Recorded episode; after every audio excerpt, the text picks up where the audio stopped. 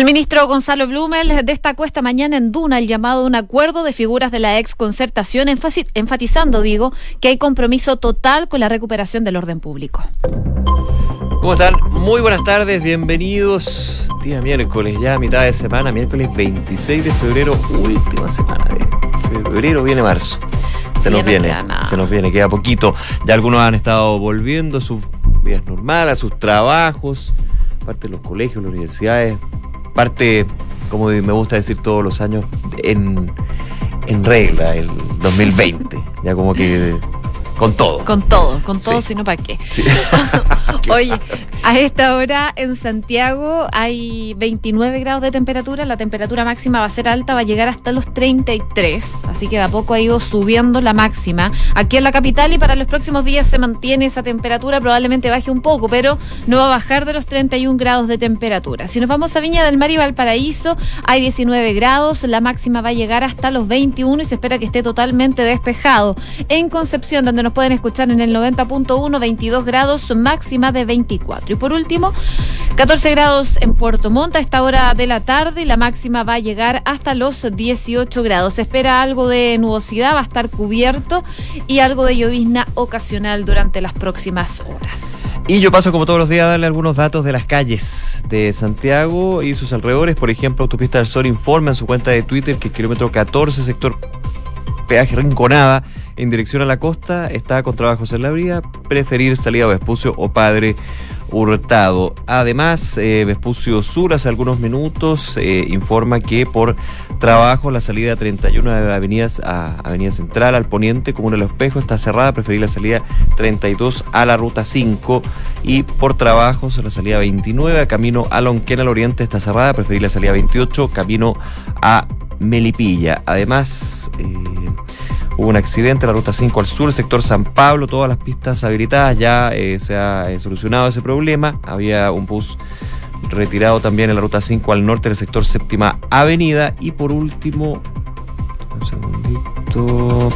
Vehículos con fallas mecánicas en ruta 5 al norte, sector Séptima Avenida, comuna de San Miguel. Creo que ya lo dije, pero lo reitero entonces. Una con dos minutos, hacemos un resumen de las principales informaciones en los titulares. El ministro del Interior, Gonzalo Blumel, indicó que uno duda del compromiso democrático cuando escucha llamados a resistir a las fuerzas policiales, como lo hizo el alcalde de Recoleta, Daniel Jadue. Esta mañana en Duna, el titular de Interior enfatizó que incluso los alcaldes que son más críticos con carabineros, de día los critican y de noche piden más resguardo policial. Hoy comenzó la campaña por el plebiscito del 26 de abril. A partir de este miércoles hasta el jueves 23 de abril se podrían instalar mensajes entonces visuales en distintas comunas del país llamando a votar apruebo o rechazo. El presidente del Consejo Directivo del Servicio Electoral, el CERVEL, Patricio Santa María, admitió que en el organismo están siguiendo con atención los hechos de violencia ocurridos esta semana en Viña del Mar, con miras a poder cautelar el éxito del plebiscito el 26 de abril. Tras sostener una reunión con el mandatario Sebastián Piñera, la autoridad explicó que son temas que sin duda se tienen en consideración siempre. Hoy estamos viendo con mayor atención este tema de cara a estos comicios. La Fiscalía ordenó reanudar la búsqueda del Hércules C-130 siniestrado cuando se dirigía a una base en la Antártica, en el mar Drake. El buque Cabo de Hornos de la Armada llegó hasta Punta Arenas para llevar a cabo tareas de búsqueda en el fondo marino, donde en diciembre del año pasado el avión de la FACH se estrelló con 38 personas a bordo. Desde el Ministerio de Salud prevén que los primeros casos de coronavirus se van a detectar en clínicas. Desde el viernes los pasajeros que ingresan al país deben firmar una declaración jurada donde señalan los países que han visitado en el último mes. Por su parte, centros privados ya pusieron los protocolos y aislamientos correspondientes. Y en noticias relacionadas al coronavirus, pero en el ámbito internacional, Brasil confirmó el primer caso de esta enfermedad en Sudamérica. El hombre de 61 años viajó al norte de Italia entre el 9 y el 21 de febrero y tras un primer examen positivo se esperaba el resultado de una contramuestra para confirmar el diagnóstico. La Organización Mundial de la Salud confirmó hoy que los casos de coronavirus fuera de China superaron el número de contagiados en el país asiático. Estas declaraciones se producen cuando los gobiernos de todo el mundo intentan detener la expansión del nuevo coronavirus, en particular en países como Italia, Irán o Corea del Sur.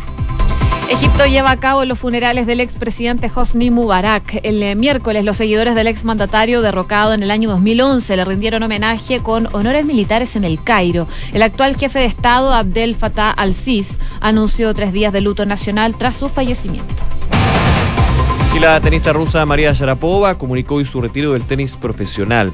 La deportista de 32 años dio a conocer esta decisión a través de su cuenta de Instagram, dejando atrás una carrera de 36 títulos de la WTA, cinco de ellos de Grand Slam. Una con cinco minutos, partimos revisando entonces las principales informaciones que marcan la jornada del día de hoy. Una de ellas tiene que ver con el ministro del Interior, Gonzalo Blumel. ¿Por qué? Porque eh, durante esta semana y tras su regreso de vacaciones, el presidente Sebastián Piñera hizo llamados a un acuerdo para la paz, para el orden público, eh, en lo que es el comienzo ya de este año más formal partiendo marzo. Por lo mismo entonces hizo un llamado a que eh, distintos sectores políticos podrían llegar a un acuerdo en esta materia, un tema que abordó esta mañana el ministro del Interior, destacando el llamado a los acuerdos también que hicieron figuras de la ex concertación, que formularon a través de una carta y que se difundió el día de ayer. Y dijo el ministro que esto finalmente es clave eh, para enfrentar las diferencias y eventuales desmanes en el marco de manifestaciones que se esperan ya a partir de marzo. Entonces, el día de hoy eh, aseguró que conocieron a un grupo grande de figuras de la oposición que hizo un planteamiento que es ese tipo de acuerdo en torno a la agenda social, el empleo y a nuestra economía y creo sobre todo, dijo, tiempo de acuerdo en torno al orden público y rechazar la violencia. Fue parte de lo que dijo el ministro del Interior, Gonzalo Blumel, esta mañana en Duna respecto al orden público y a los llamados que también se le está haciendo a la oposición en esta materia. Claro, eh, una conversación que ustedes pueden revisar, por supuesto, en duna.cl y que tiene mucho que ver con el llamado que hizo el presidente el día lunes, ya de regreso de sus vacaciones, eh, también confirmando lo que eh, sucedió el día de ayer con más de 200 miembros de la ex nueva mayoría, ex concertación, que suscriben esta carta con respecto a llegar a acuerdos y por sobre todo condenar la violencia. Tenemos declaraciones justamente de lo que dijo el ministro del Interior en Duna en punto en esta conversación de, por supuesto, se hablaron de varios temas. Eh, ayer conocimos un grupo grande de figuras de oposición mm. que hizo un planteamiento respecto a que es tiempo de acuerdos.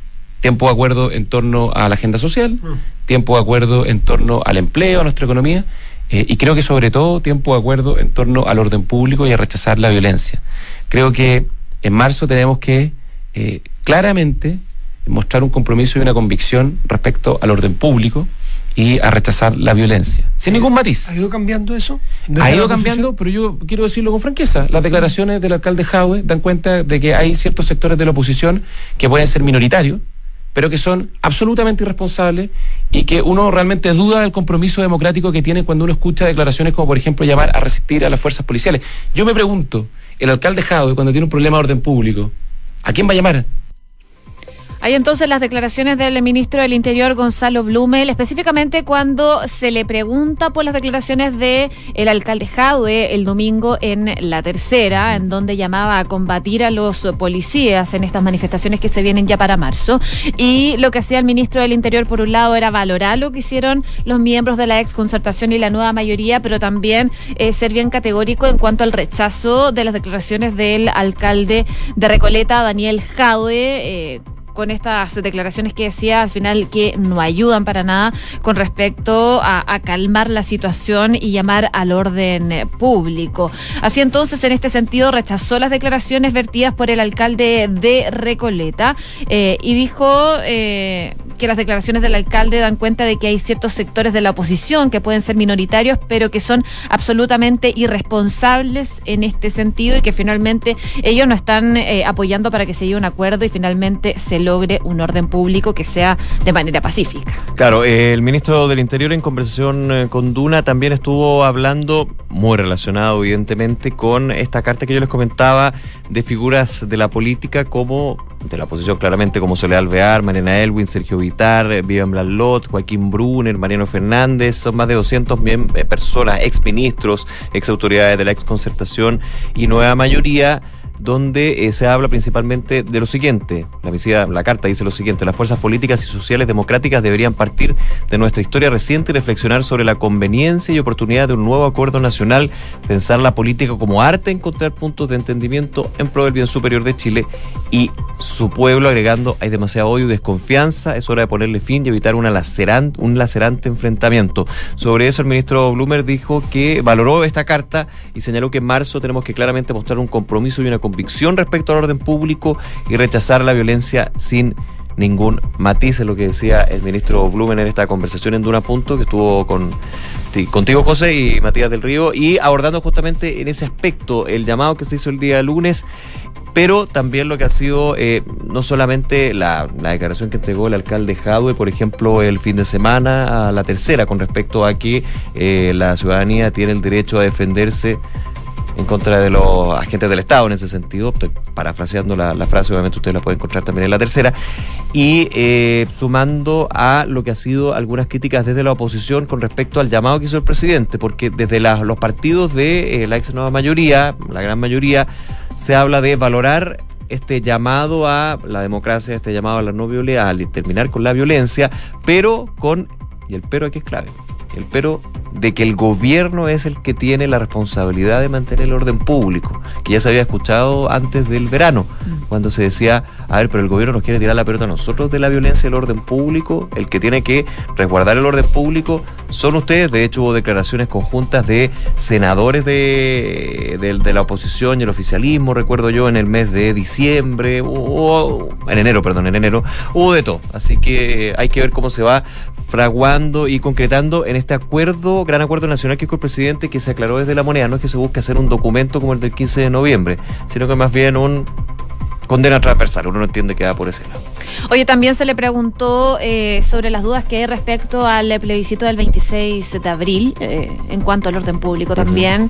Y lo que decía finalmente el ministro es que esperan que se realice en las óptimas condiciones, pero claramente la situación del orden público es algo que preocupa en cuanto a que se pueda desarrollar normalmente esta situación del 26 eh, de abril. Un tema que, por supuesto, va a estar presente en la agenda durante los próximos días y, sobre todo, días antes del plebiscito.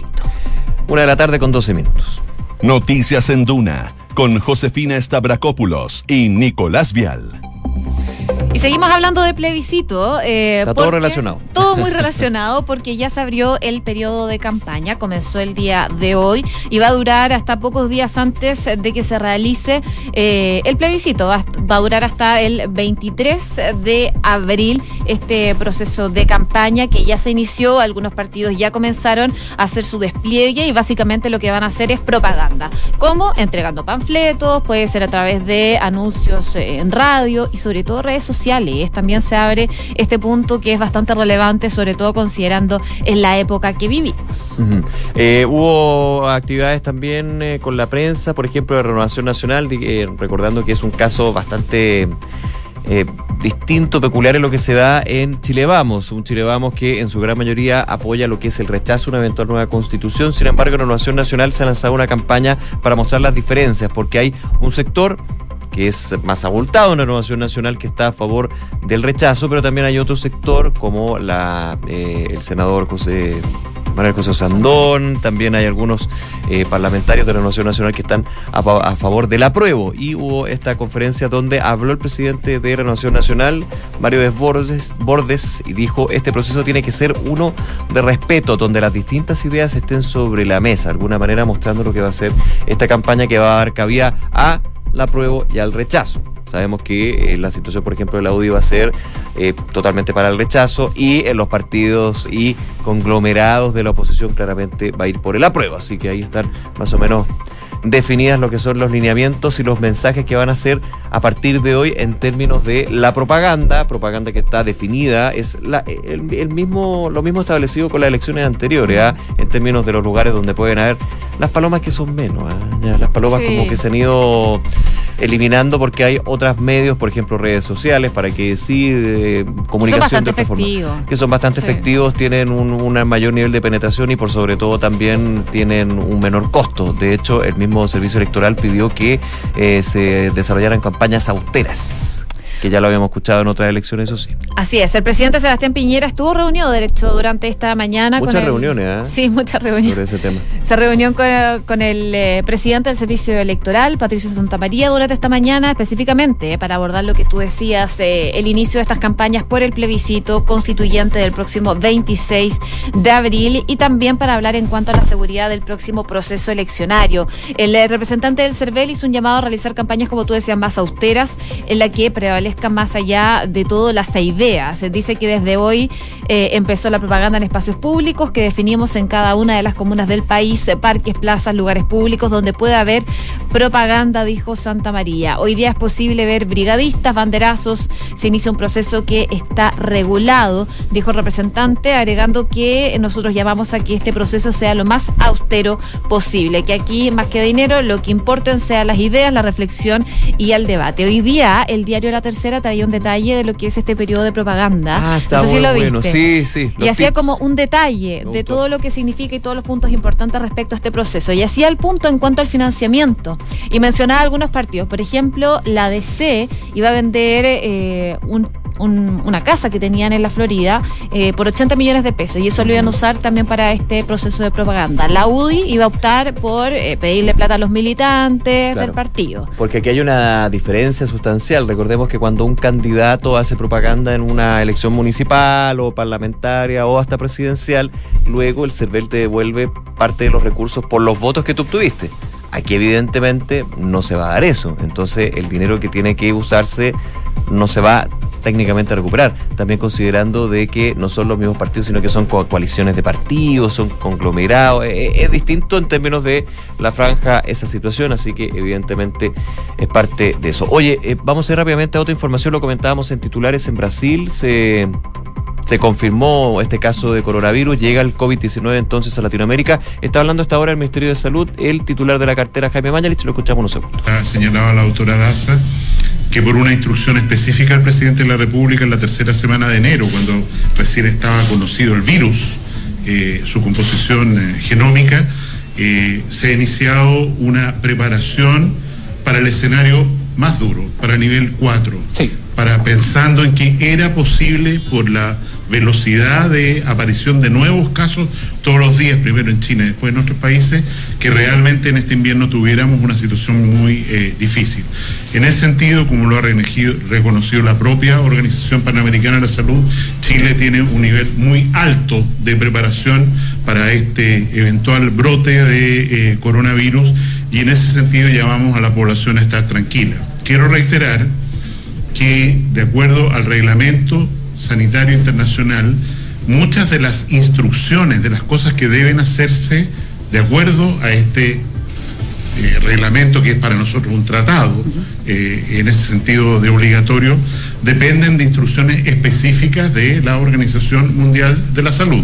Ahí entonces eh, el ministro de Salud, Jaime Mañalich, gracias a, a TVN, a 24 horas, eh, que nos da la gentileza del audio hasta hora de la tarde, que básicamente lo que decía es que hasta ahora todos los casos en Chile han sido negativos, destacando esto. Los 260 que hablaba ayer, que confirmaba el ministro. Y que, están básicamente ahí monitoreando qué pasa con ellos porque tienen posibilidades de riesgo, pero no es que estén contagiados. ayer me tocó una entrevista con el ministro Mañalich y le preguntaba el tema 260, porque habíamos visto algunos casos en Valdivia, también en el sur, en el norte, pero que finalmente eran descartados, que terminaban como influenza.